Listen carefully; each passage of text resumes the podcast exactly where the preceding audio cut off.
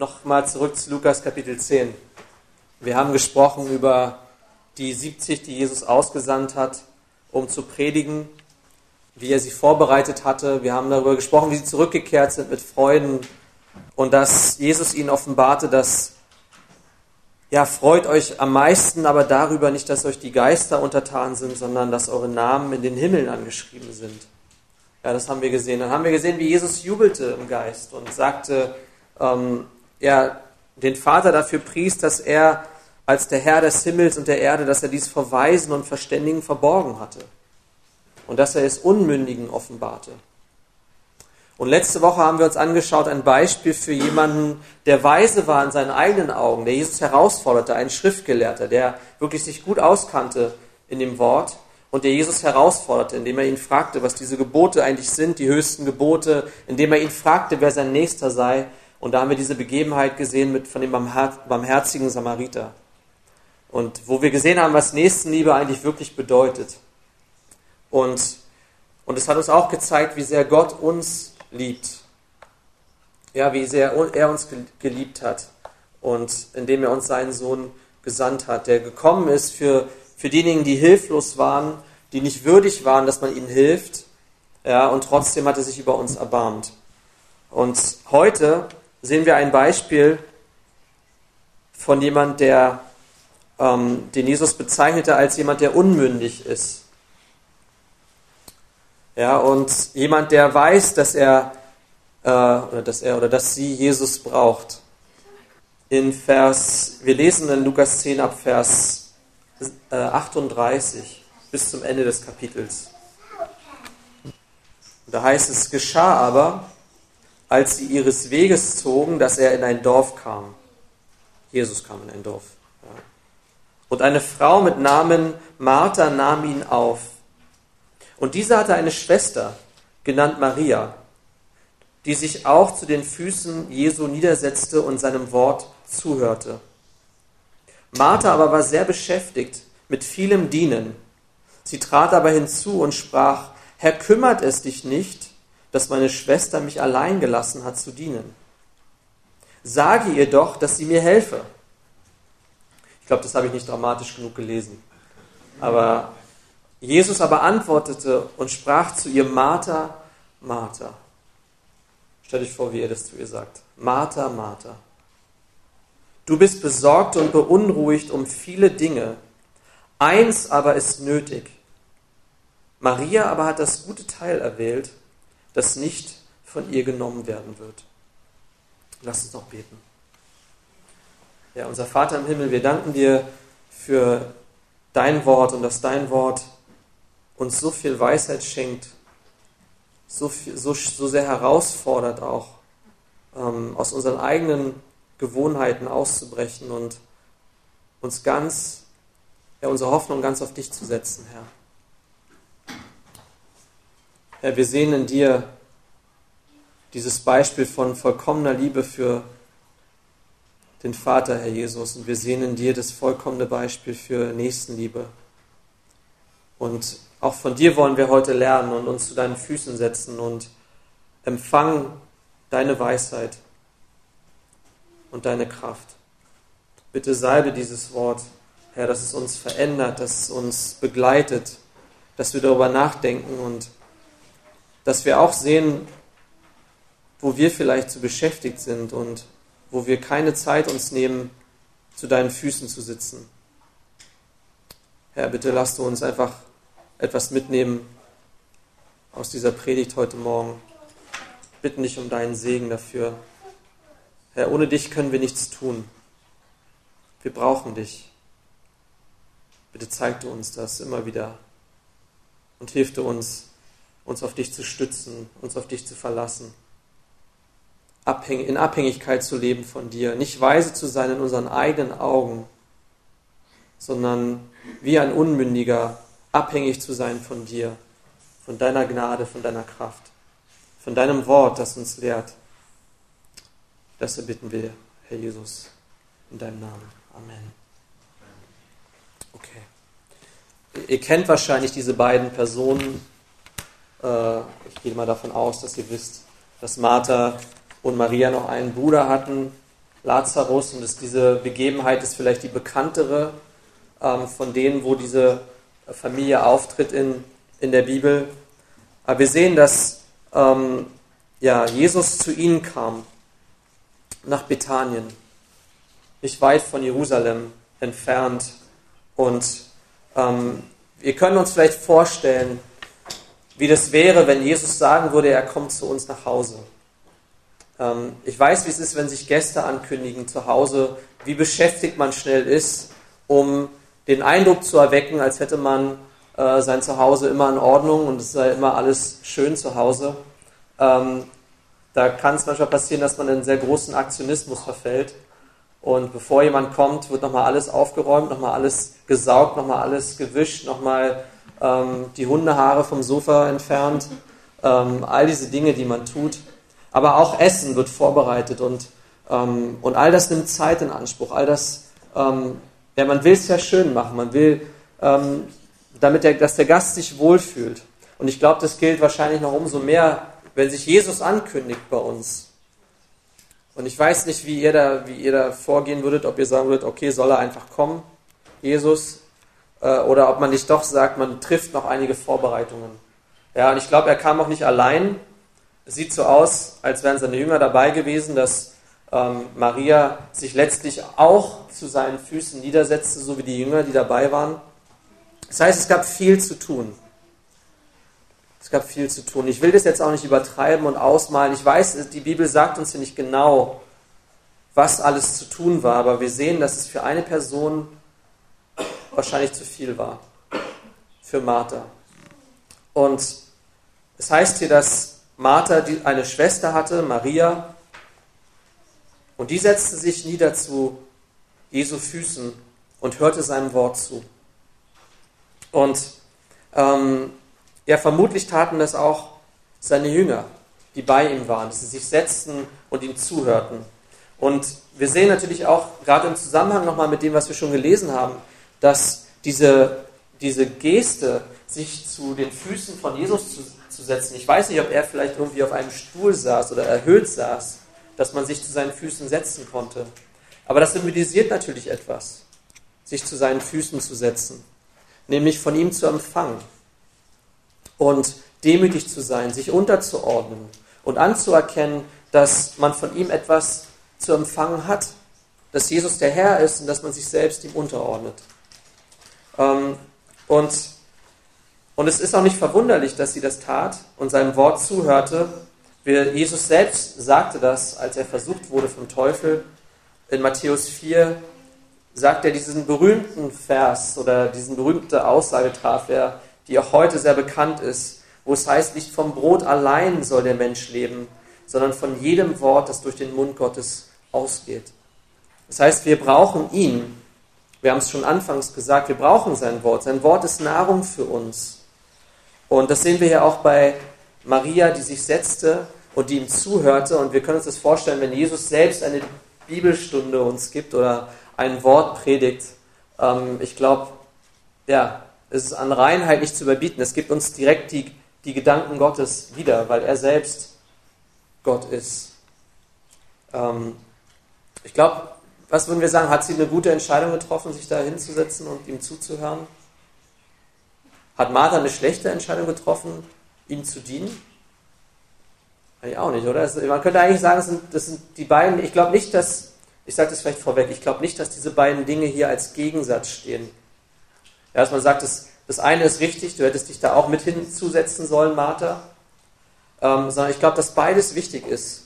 Aber dass das eine nicht ohne das andere geht. Und es heißt hier, dass in Vers 40, da lesen wir, dass Martha sehr beschäftigt war mit dem vielen Dienen. Und sie trat hinzu und sprach, Herr, kümmert es dich nicht, dass meine Schwester mich allein gelassen hat zu dienen? Sage ihr doch, dass sie mir helfe. Und ich kann jetzt nicht die Tonlage nachvollziehen. Ich weiß nicht, ob sie das, wie sie sich beklagt hat, auf welche Weise sie das getan hat, aber ich finde es interessant, dass hier extra steht, dass sie sehr beschäftigt war mit dem vielen Dienen. Ja, was sie getan hat, hat sie vereinnahmt. Es erforderte ihre ganze Aufmerksamkeit, es erforderte ihre ganze Kraft. Und, und wie gesagt, ich glaube nicht, dass es verkehrt ist, viel zu dienen. Das ist kein Problem. Das ist nicht, was die, ich glaube nicht, dass das ist, was Jesus uns hiermit sagen möchte. Aber ich habe mal ein Buch gelesen von einem, ähm, von jemandem, äh, der, der auch in Berlin als Missionar gelebt hat, eine Zeit lang, der jetzt gerade kürzlich erst in die USA zurückgegangen ist. Der hat ein Buch geschrieben, das hatte den englischen Titel Deceived by Ministry, getäuscht vom Dienst, betrogen vom Dienst. Das heißt, er beschreibt darin diesen Prozess aus seinem eigenen Leben, wie er das Gefühl hatte, dass er vielleicht durch das Dienen Gott näher kommt. Und dass er eigentlich viele Dinge vernachlässigt hat in seiner Beziehung zu Jesus, weil er so beschäftigt war, damit zu dienen. Und, ähm, und ich glaube, das ist etwas, was er, was er auch in diesem Buch gesagt hat. Er hat gesagt, unsere Beziehung zu Jesus muss zu jeder Zeit im Vordergrund stehen. Nicht das, was wir für ihn tun, sondern wer er ist. Denn wenn man versucht, ohne die Gemeinschaft mit Jesus ähm, ihm zu dienen, dann wird Folgendes passieren, wie das, was wir hier sehen bei, bei Martha, dass sie irgendwann ausbrennt, dass sie irgendwann kraftlos ist, ja, dass sie irgendwann nicht mehr genug ähm, Möglichkeiten hat, ähm, ja, das zu tun, was sie für richtig hält, um ihm zu dienen. Man könnte jetzt dieses moderne Wort Burnout benutzen und sagen, sie ist völlig ausgebrannt im Dienen. Aber ich glaube, das sehen wir hier wirklich. Wir sehen hier jemanden, der unzufrieden ist, der diese Unzufriedenheit auf jemand anders projiziert, nämlich auf ihre Schwester, die sich mit ihr vergleicht und die sich dazu hinreißen lässt, herablassende Worte über sie zu, zu äußern. Ja, die sagt, ähm, guck mal, Jesus, ich diene hier die ganze Zeit und meine Schwester, die sitzt hier nur faul rum. Ja, das ist jetzt meine eigenen, ein bisschen meine eigenen Worte, die ich hier gebrauche. Aber ähm, die Bibel ermahnt uns dazu, dass kein faules Wort aus unserem Mund herauskommen soll. Aber ihr kennt es vielleicht selbst. In so einer Situation, wo man unter Druck ist, wo man, ähm, wo man sehr beschäftigt ist, passiert es viel, viel leichter, dass wenn man jemanden sieht, von dem man den Eindruck hat, dass er nicht so dient wie man selbst, dass man sich über ihn negativ äußert dass man sich herablassend äußert über die Person. Und, ähm, und was hier das Interessante ist an dieser Geschichte, ist, dass Martha sich sogar dazu hinreißen lässt, herablassend eigentlich über Jesus zu reden oder zu ihm zu reden. Im Grunde, dass sie ihrem Gebieter, ihrem Herrn sagt, was er zu tun hat. Jesus, so sieht's aus. Kümmert es dich nicht. Das ist das Erste. Und ich weiß nicht, wie oft wir auch Gott diesen Vorwurf gemacht haben in unserem Leben, wenn wir den Eindruck haben, dass ihn unsere Situation nicht berührt, nicht kümmert. Und dass wir sagen, Herr, kümmert es dich nicht, siehst du nicht, was los ist, verstehst du nicht, was hier passiert. Herr, ich diene dir hier die ganze Zeit und ich brenne aus. Und eigentlich müsste doch das Dienen ähm, ja, mir einen anderen Status bei dir einbringen, als das, ähm, was, was ich gerade erlebe nämlich dass ich ausbrenne. Und sie sagt ihm noch mehr, sie sagt zu ihm, sage ihr doch, dass sie mir helfe. Und das ist eigentlich genau das Gegenteil von Unterordnung, genau das Gegenteil von ähm, Demut. Denn stellt euch vor, was, hätte, was wäre passiert, wenn sie gekommen wäre zu, ähm, oder vielleicht hätte sie gedient und hätte gesagt in ihrem Herzen, weißt du was, ich freue mich eigentlich dafür, dass meine Schwester die Möglichkeit hat, sich zu Jesu Füßen zu setzen und von ihm zu empfangen. Und dafür nehme ich das gerne in Kauf, dass ich hier ein bisschen gestresst bin und ähm, dass mir, ja, dass ich nicht weiß, wo vorne und hinten ist. Ähm, aber ich mache es für sie und ich mache es aus Liebe. Das hätte ihre Einstellung sein können. Aber ihre Einstellung hätte auch sein können, dass sie zu Maria geht und ihr vielleicht ins Ohr flüstert und sagt, Maria, sorry to interrupt. Ja, entschuldige, dass ich dich unterbreche, aber ich brauche deine Hilfe. Glaubt ihr, glaubt ihr, sie hätte gesagt, Martha, mach mal, mach mal alleine, ich bleib hier? Aber wir sehen das, und ich glaube, das ist wirklich ein, ein Symptom, ein Phänomen, das wir auch kennen. Ich weiß nicht, ob es euch allen so geht, ich kenne das von mir selber. Wo man, wo man frustriert ist, ähm, wo man vielleicht Gottes Gegenwart nicht spürt ähm, und wo man sich leicht dazu hinreißen lässt, schlecht über jemand anders zu reden. Wo man sogar dazu äh, zu diesem Mittel greift, jemand anders bloßzustellen. Weil das ist ja letztlich das, was passiert ist. Maria sitzt hier in dieser Runde und Martha kommt rein, sagt ja Jesus, guck mal, so sieht's aus, äh, meine Schwester hilft mir nicht. Und sie stellt ihre Schwester vielmehr bloß. Und all das, ihr Lieben, ist kein Bild von, ähm, ja, von Liebe, von Nächstenliebe, von Unterordnung, sondern all das ist wirklich ein, ein Zeichen, glaube ich, eine Symptomatik davon, dass wir, wenn wir dienen, das nicht tun können, ohne zuerst von Jesus zu empfangen. Ähm, ich hoffe wirklich, dass ich diese Geschichte jetzt nicht äh, falsch auslege oder übertreibe oder, aber ich glaube, ich sehe hier wirklich diese Art von Einstellung, die Martha hatte, die, die, die kenne ich aus meinem eigenen Herzen. Und vielleicht ist es deswegen der, der Grund, warum ich, warum ich das auch so verstehe. Ja, aber ich kenne das. Ich kenne dieses Gefühl von, Herr, kümmert es sich überhaupt, was, was, ich, was wir hier machen? Herr, siehst du überhaupt? Und warum, ähm, ja, warum nicht der Einzige? Ja, man, man, manchmal in seiner Isolation, da hat man eine Selbstwahrnehmung, die überhaupt nicht der Realität entspricht. Ja, man sieht einfach Dinge falsch. Man sieht sie nicht mit Liebe. Man, man, man dient mit einer falschen Einstellung am Ende. Das hat mich erinnert an einen Artikel, den ich mal gelesen habe, ein, ein Blog von einem ähm, von einem Blogger, der heißt Mike Livingston. Und der hatte mal einen Artikel geschrieben, der hatte diesen englischen Titel Serving from an Overflow. Ministering from an Overflow. Das heißt, zu dienen aus einem Überfluss heraus. Und das hat mich wirklich berührt damals, weil vielleicht kennt ihr dieses Gefühl, dass man sich trocken fühlt. Und man hat eigentlich nichts, was man selbst geben kann. Und ich weiß nicht, ich glaube, das gilt für mich vielleicht ein bisschen mehr als jemand, der, der auch regelmäßig predigt. Manchmal ist man auf der Suche nach einem Predigttext und nach dem, was man eigentlich sagen soll, anstatt zuerst auf der Suche zu sein nach Gott selbst. Und er hat diese Anleitung gegeben. Er hat gesagt in diesem Blog, ich sage das jetzt ein bisschen mit meinen eigenen Worten, aber er sagt, man kann eigentlich nur das weitergeben im Dienen, was man selbst auch besitzt.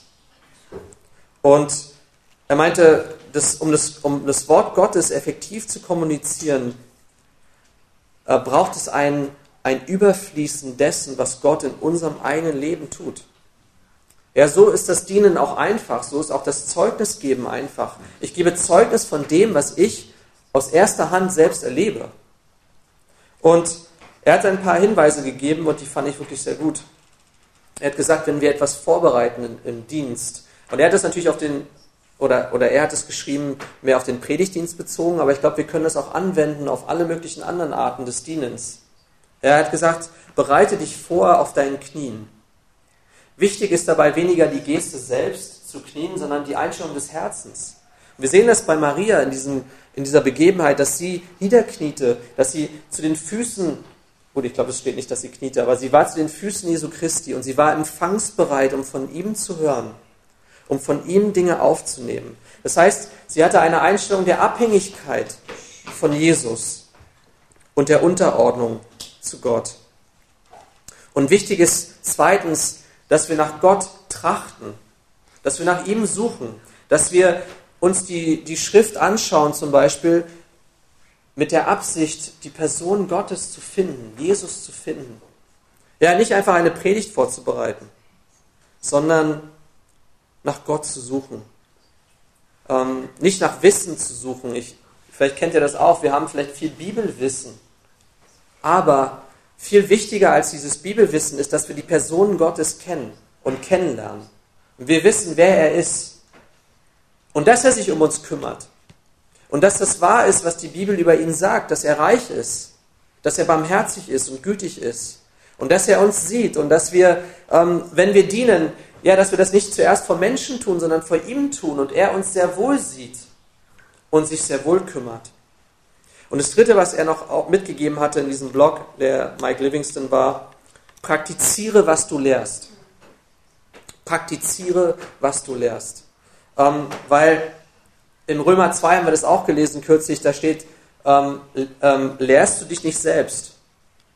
Ja, wenn jemand, wenn wir etwas sagen und verkündigen, ist doch die Frage, sagen wir das nur anderen und sagen, äh, tut so, wie, wie, wie ich sage, oder, oder tun wir das selbst und, und erfahren wir das selbst, ja, was wir lehren, praktizieren wir, was wir leben. Und ein Beispiel, was mir dazu eingefallen ist, zu diesem Artikel, war im 1. Petrus Kapitel 3, Vers 15. Da gibt es diesen berühmten Vers vielleicht, der ist auch ein, vielleicht dieser Grundvers der Apologetik, ja, wo man den Glauben verteidigt. Da, da heißt es, dass wir bereit sein sollen, Antwort zu geben für die Hoffnung, die in uns ist.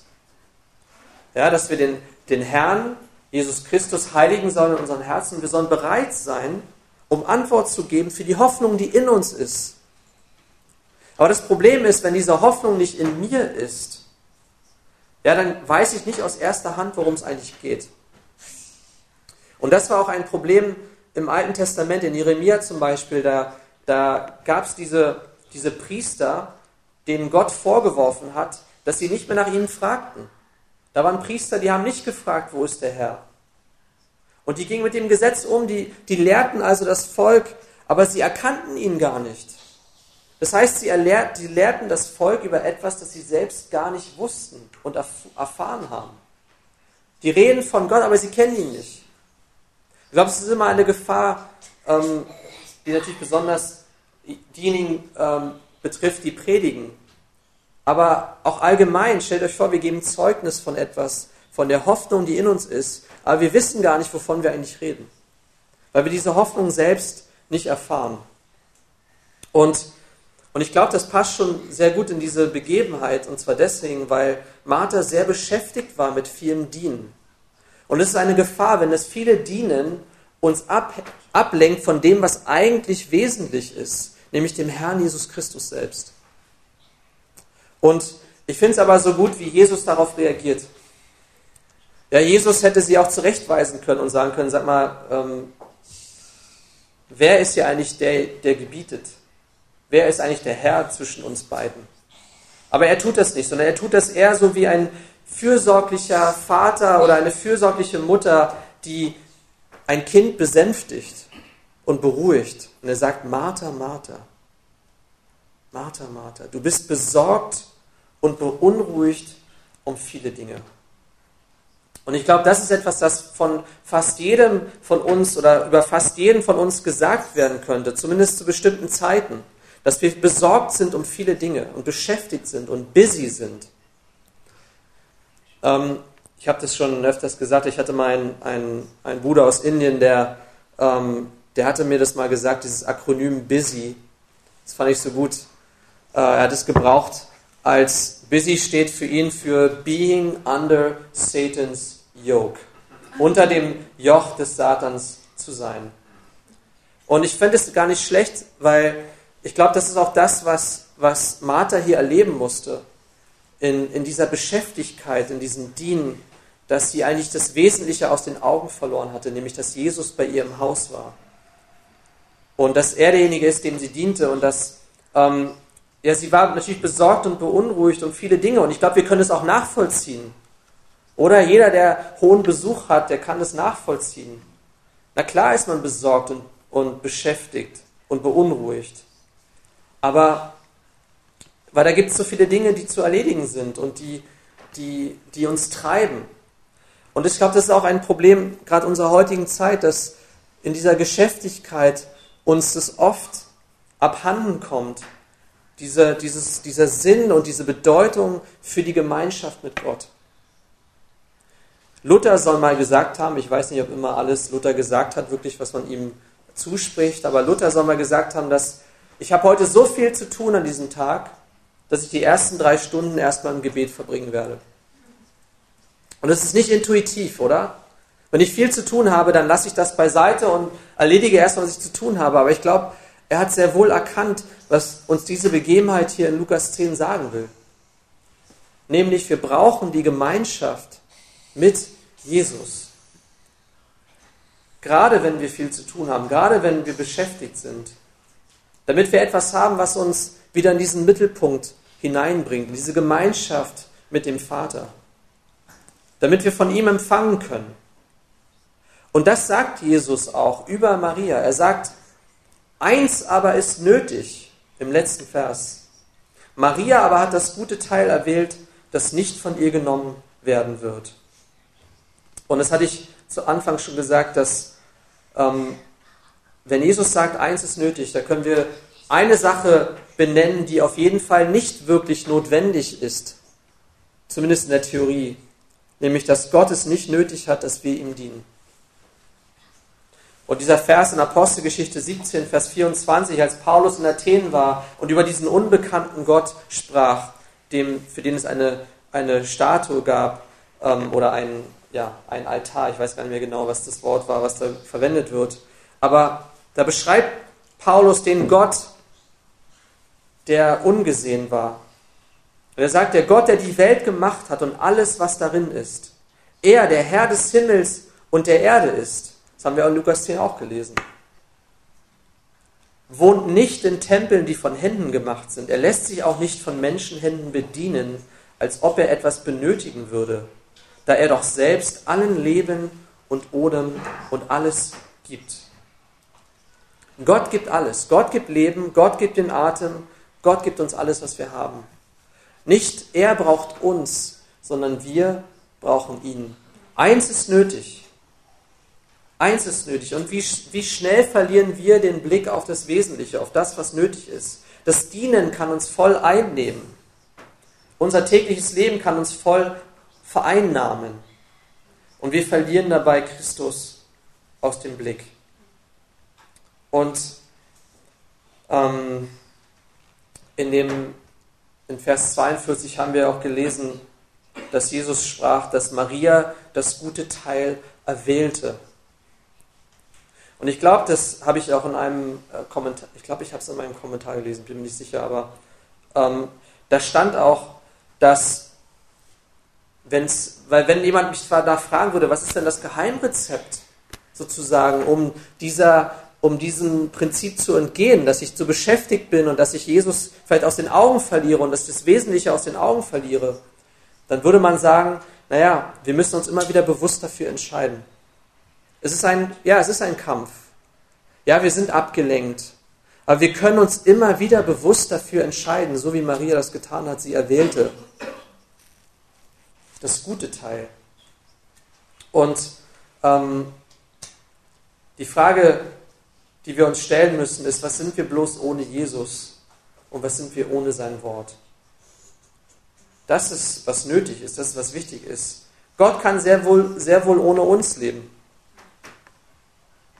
Deswegen ist es auch so ein Wunder, dass er uns gemacht hat.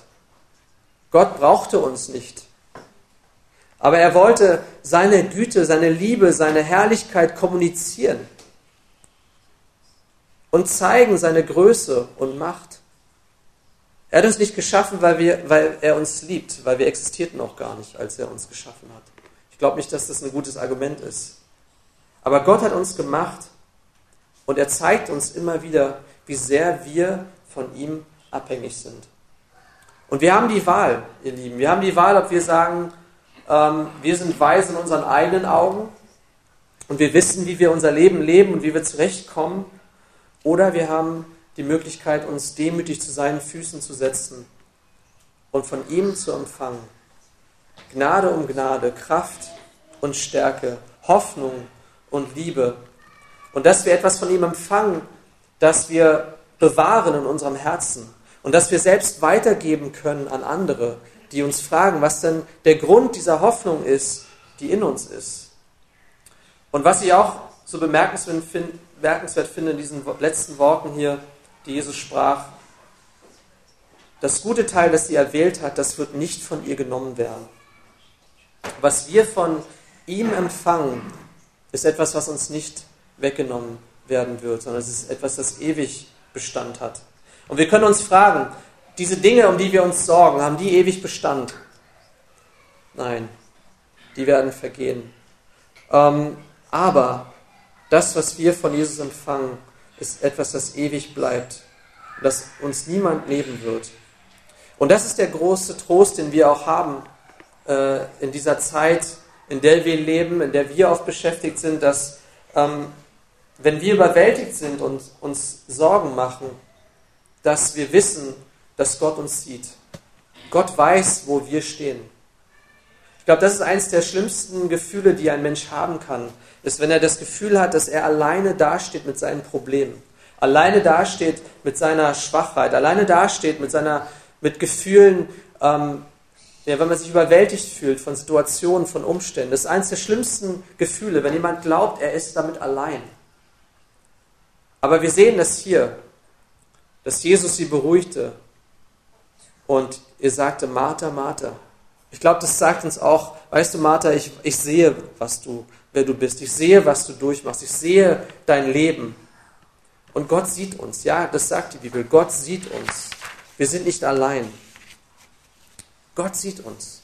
Und das ist auch, was Jesus immer wieder sagte den, den Jüngern. Er sagte, dient nicht vor anderen Menschen. Ja, wisset, dass Gott euch sieht. Wenn ihr betet im, im Kämmerlein, Gott sieht euch. Wenn ihr anderen dient und sie euch nicht danken, Gott sieht es aber. Und euer Lohn wird groß sein. Lasst euren Lohn nicht hier sein auf dieser Erde, sondern Gott sieht. Gott sieht sehr wohl, wenn wir dienen. Und wie gesagt, ich möchte das immer mal klarstellen, sagen zum Abschluss, aber ich glaube nicht, dass diese Worte bedeuten, dass wir untätig sein sollen. Ja, Jesus, Jesus sagt hier nicht, dass es gut ist, ähm, nur zu hören und nicht zu dienen. Ich glaube, darum geht es in diesem Gleichnis nicht. Sondern Jesus zeigt hier eigentlich, dass wir ihn brauchen, um anderen dienen zu können. Und wir sehen das oft in der Schrift, dass, dass die, die Aufforderung zu guten Werken wirklich über, ja, die finden wir überall in der Schrift. Ihr seid reich an guten Werken. Es gibt auch Ermahnungen gegen Untätigkeit und Faulheit und gegen un, einen unordentlichen Wandel, hat Paulus zum Beispiel gegeben im zweiten Thessalonicher Brief. Aber wie wir, wie wir das gesehen haben, wir brauchen die Gemeinschaft mit Jesus, um in der Lage zu sein, ihm zu dienen. Und das ist ganz wichtig. Und lasst uns deswegen auch in dieser Weihnachtszeit diese Freude, ja, die wir schon gehört haben in den Liedern, freut euch, ein Kind ist uns geboren. Lasst uns diese Hoffnung einfach in unserem Herzen bewahren und auch diese Einstellung und Herzenshaltung haben, Herr Jesus, ich brauche dich. Ich bin nicht so groß und so weise bei mir selbst und klug. Nein, ich brauche, da, ich brauche dich, ich brauche deine Worte, deine Weisheit. Ich brauche dein Erbarmen. Ich brauche deine Kraft. Ich brauche deine Stärke, um ja, um wandeln zu können in einer Weise, die dir wohlgefällig ist. Und ich glaube, wenn wir erkennen, auch in dieser Zeit, wie zentral Jesus ist in unserem Leben, und ich wünsche uns das auch, dass wir aus dieser Zeit einfach Kraft und Hoffnung schöpfen können. Jesus ist da. Jesus ist da. Er sieht uns. Jesus ist gekommen. Jesus ist gekommen, um uns zu dienen. Stellt euch das vor. Der Herr ist gekommen, um zu dienen, nicht um bedient zu werden. Er ist gekommen in Knechtsgestalt, hat sich uns gleich gemacht, um unser treuer Hohepriester zu sein. Das ist, was wir feiern. Und ihr Lieben, ich möchte euch einfach ermutigen, ja, nicht bekümmert zu sein, ich möchte euch ermutigen, euch auch immer wieder ermutigen zu lassen, möchte uns ermutigen, nicht schwach zu werden und zu denken, dass alles, was wir tun, sinnlos ist und eh keine Bedeutung hat, sondern äh, ich glaube, dass wenn wir die Hoffnung Jesu Christi in unserem Herzen haben, dass wir eine Botschaft haben. Und dass wir eine Botschaft haben für Menschen in dieser Welt, die Jesus nicht kennen.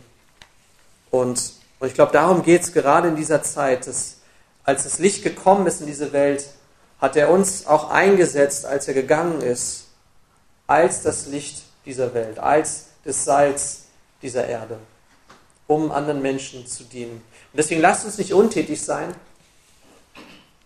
aber lasst uns auch nie aus dem Blick verlieren, wer Jesus ist und wie wichtig die Gemeinschaft mit ihm ist und wie sehr wir ihn brauchen. Ohne mich könnt ihr nichts tun.